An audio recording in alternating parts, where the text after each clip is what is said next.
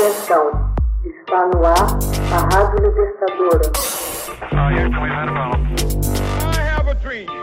Começa agora o Hoje na História de Ópera Mundi. 10 de abril de 1972, Charles Chaplin recebe Oscar honorário por trajetória profissional.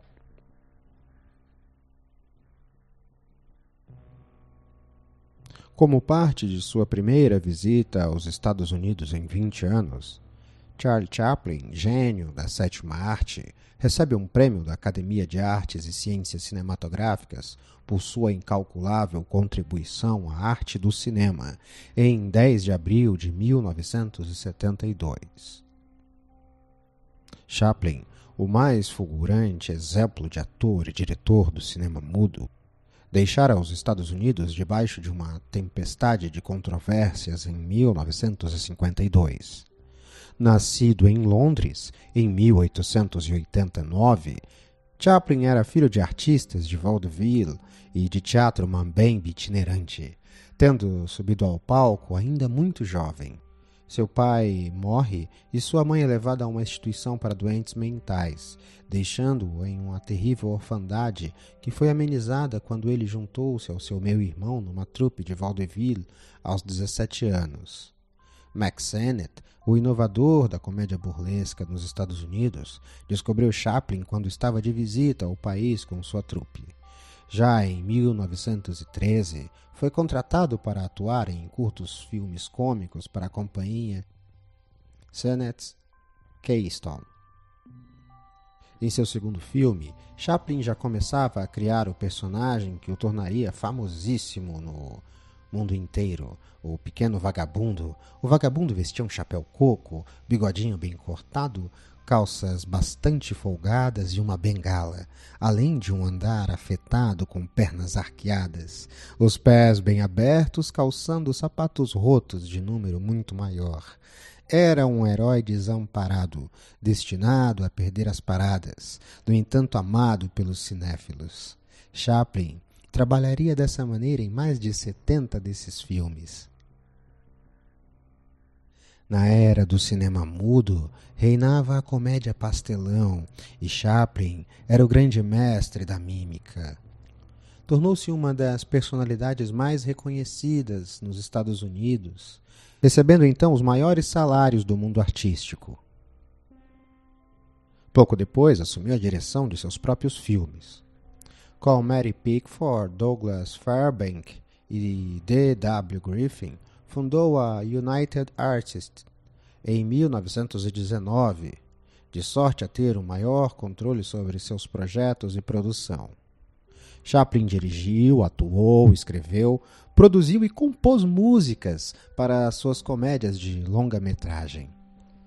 O Garoto, de 1921, e o outro filme Em Busca do Ouro, de 1925, além de Luzes da Ribalta, de 31, Tempos Modernos, de 36 e O Grande Ditador, de 1940. Esses filmes abordavam questões políticas e sociais de então, as quais, olhadas do ponto de vista do pequeno vagabundo, e mostravam-se um pouco mais acentuadas. Após o advento do filme sonoro, no final dos anos 20, Chaplin aparecia em intervalos maiores. Todavia, sua fama não cessou de crescer. Seus filmes ganhavam novas audiências no mundo todo, tornaram-se clássicos e o personagem do pequeno vagabundo ganhou novos nomes como Charlotte ou Carlitos. Fora das câmeras, a vida privada de Chaplin com frequência chegava às manchetes sensacionalistas da imprensa marrom. Casou-se quatro vezes, três delas com as heroínas de seus filmes. Em 1943, foi acusado por uma mulher de ser o pai de seu filho. Naquele mesmo ano, numa decisão que causou escândalo, casou-se com Ona O'Neill, de 18 anos, filha do célebre dramaturgo Eugene O'Neill. Chaplin tinha à época 54 anos. No entanto, Ona foi sua companheira até os últimos dias. As visões políticas de Chaplin também eram criticadas pelos setores conservadores de direita, assim como sua evasiva em adotar a cidadania estadunidense. Acusado de defender causas subversivas pelo Comitê de Atividades Anti-Americanas, presidido pelo senador Joseph McCarthy, Chaplin deixa os Estados Unidos em 1952. Informado que seu eventual regresso não seria necessariamente bem-vindo, respondeu: Não tenho intenções de voltar aos Estados Unidos, nem se o presidente fosse Jesus Cristo. Passou a viver com sua família à beira do Lago Lehmann, na Suíça.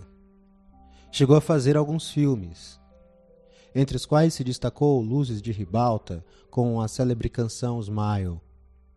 Em abril de 1972, resolveu aceitar a honraria da Academia de Arte Cinematográfica e viajou para Hollywood, Los Angeles, e recebeu pessoalmente a estatueta debaixo de intermináveis aplausos de uma plateia que o reconhecia. Previamente, já havia ganhado um Oscar honorário em 1929 pelo filme O Circo.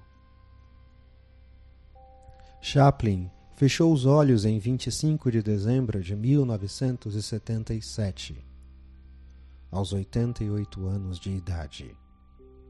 Hoje na história. Texto original Max Altman. Narração e adaptação José Igor. Edição Laila Manuelle. Você já fez uma assinatura solidária de Opera Mundi? Fortaleça a imprensa independente. Acesse www.operamundi.com.br/apoio. São muitas opções.